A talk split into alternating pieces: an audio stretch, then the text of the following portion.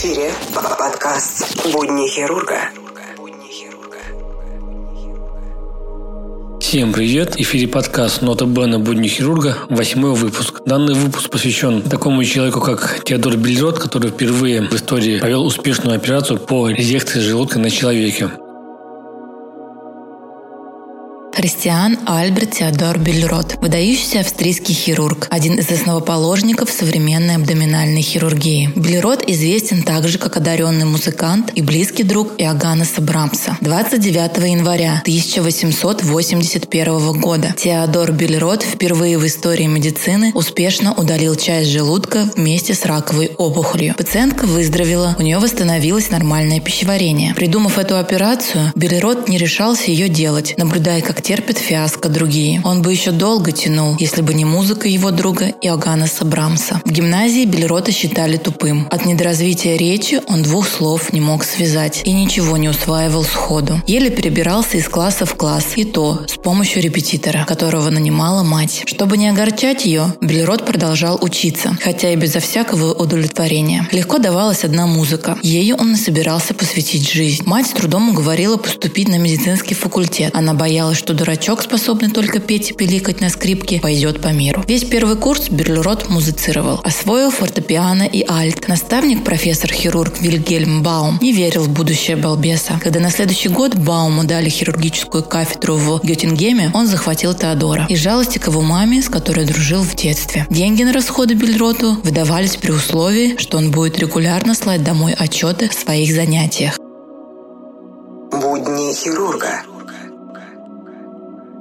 Составляя эти отчеты, Теодор обнаружил, что ему нравится писать. С пером в руке я странным образом преображаюсь. Ни за что на свете не сумел бы выразить то, что на бумаге легко изливается из души. Биология, которой все-таки пришлось заниматься, на поверку оказалась сродни музыке. Если ты не понимаешь музыку, это не значит, что она плоха. Послушай еще раз, разучи на фортепиано и, возможно, проникнешься и полюбишь. Итак, с микроскопом. Чем больше рассматриваешь препараты, тем они понятнее и увлекательнее привлекательней. Навык зрительного запоминания нот давал преимущество. Будучи ассистентом берлинской клиники, Белерот изучал препараты кишечных полипов. Ему пришло в голову, что подобное он видел в университете, наблюдая развитие цыпленка. Нечто росло в полипах из общего центра. Оказалось, это раковые клетки. Открытие злокачественного перерождения полипов принесло Бельроту известность. Он прослыл редкой птицей. Обычно хирурги не любят и не умеют писать, а у него это получалось. В 29 лет Белерот получил приглашение стать профессором Цюриховского университета. Не слишком речистый профессор на лекциях в основном оперировал, но следить за его действиями было интересно, потому что они подчинялись общей идее. Сначала как следует осмотреть больного, выстукать, выслушать, изучить жалобы, найти центр роста опухоли и удалить ее. Если операция на этом органе еще не делали, отработать на собаках и произвести. Мечтой была резекция желудка. За 19 лет до рождения рождения Белерота было показано, что можно удалить у собаки часть желудка, шить культю с 12-перстной кишкой, и животное продолжает нормально питаться. Собака, оперированная Карлом Меримом в Гиннессе, выздоровела настолько, что сбежала от экспериментатора. Но как отважиться вскрыть брюшную полость человека, когда любая рана в живот считается смертельной?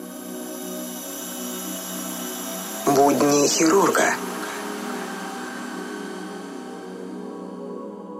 Белерот двигался вдоль желудочно-кишечного тракта сверху. Насмотревшись на ранение в шею во время французско-прусской войны, он пришел к выводу, что ушитый пищевод растягивается. Уже в 1871 году стал заменять пораженную раком часть пищевода трубкой. 31 декабря 1873 года прямо во время операции обнаружил, что надо убирать всю гортань вместе с голосовыми связками. У Белерота на такой случай был заготовлен искусственный язычок. Решение заимствовано у духовых музыкальных инструментов. Убрали маску для подачи хлороформа, разбудили пациента и получили его согласие. С помощью аппарата больной мог четко и достаточно громко говорить, так что его хорошо понимали в большой палате. Со своими учениками он изучил 60 тысяч накопившихся с 1817 года протоколов вскрытия в архиве Венской государственной больницы. Из 900 случаев рака желудка 60% составляли опухоли. Компания компактно расположенные в нижней части у перехода в двенадцатиперстную кишку. Их можно убирать, избавляя больного от рака. Ассистенты Карл Гусенбауэр и Александр Венервард провели подобные операции на 19 собаках. Были опасения, что у человека желудочный сок растворит шов. Очень кстати, попался больной желудочным свищом. Бельрот докладывал, я выделил желудок, наложил швы по образцу кишечных, заживление без осложнений. После операции прошел уже год, пациент был здоров. Отсюда один мужественный шаг к резекции части карциноматозно-дегенерированного желудка. Но делать этот шаг лично Бельрот не спешил. Но делать этот шаг Бельрот не спешил. Итак, после его новаторских операций из 10 пациентов в живых остается только 6. У других этот показатель был еще хуже, что Бельрота не радовало. Я уже не тот бесстрашный оператор. Теперь при показании к операции всегда задаю вопрос, позволю я провести на себе то, что хочу сделать с больным. Немецких ученых того времени отличала страсть всюду быть первыми и все называть своими именами. Но в лаврах любой ценой Бельрот не нуждался. Сначала дерзнул француз Жюль Эмиль Пиан 9 апреля 1879 года. Его больной был крайне истощен, как это бывает при раке желудка. Специальные анестезиологи в то время имелись только в Англии. Называли их хлороформисты. На континенте было принято шутить над любовью англичан к специализации. Пиан возился два с половиной часа. Сам резал, шил и давал наркоз. Пациент еле пришел в себя. На пятые сутки он умер от голода, так не начав питаться. 16 ноября 1880 года была еще попытка в польском городе Хелмно. Людвиг Ридегер оперировал 4 часа. Пациент погиб от шока. В те дни Бельроту поступала новая больная, 43-летняя Тереза Хеллер, мать восьмерых детей. С октября она теряла в весе, испытывала боли в желудке, усвоить могла только простоквашу. Бледность, рвота – все указывало на карциному. Но Бельрот боялся шока, сепсиса, перитонита и не готовил ее к операции до конца декабря. Когда на рождественском концерте услышал первое исполнение трагической увертюры Брамса, эта великолепная музыка будто говорила «Смотри, какого совершенства можно добиться, а в своем деле ты так можешь?» Публике вещь не понравилась, но Белерот сразу оценил ее. Целыми днями она не выходила из головы, и он решился.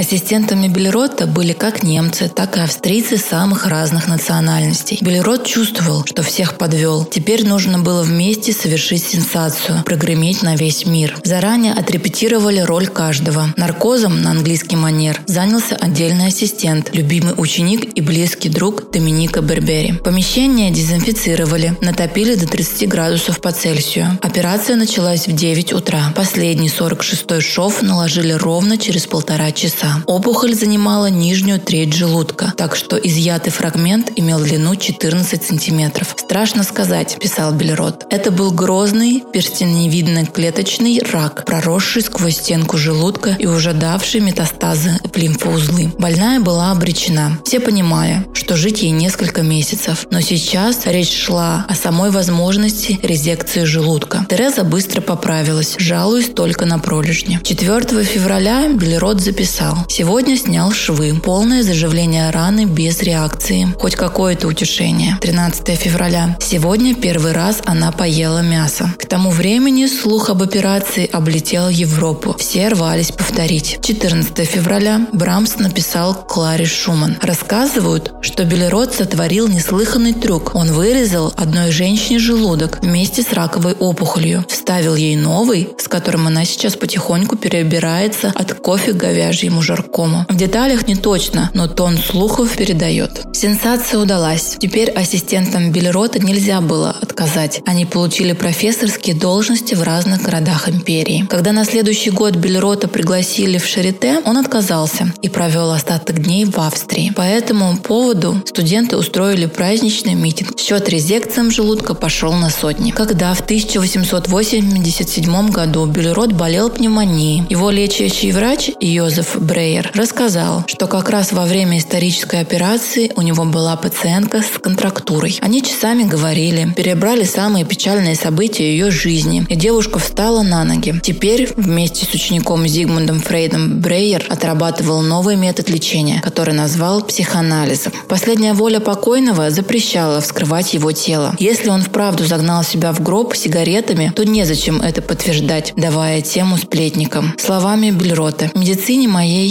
законной жене и так осталось все, хотя счастье приносила не она, а другая. В письме Брамсу прямо сказано «И когда я начинаю думать о самых прекрасных мгновениях своей жизни, лишь немногие смертные могут похвастаться такой богатой событиями жизнью, как я, то ты затмеваешь собой все остальное. Я нередко докучала тебе глупыми переписками на тему «Что есть счастье?» И сегодня могу сказать определенно «Я был счастлив, слушая твою музыку».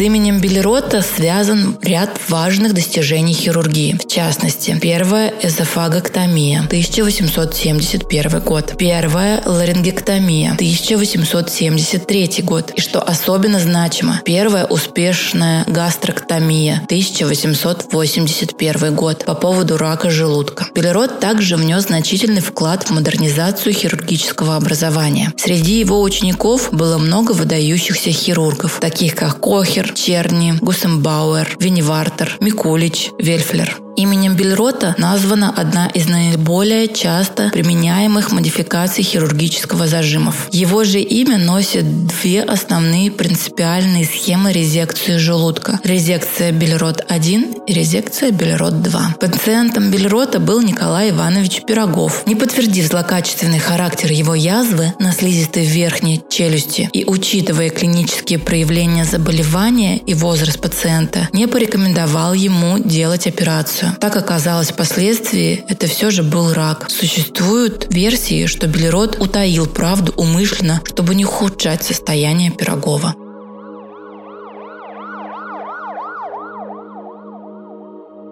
Будни хирурга.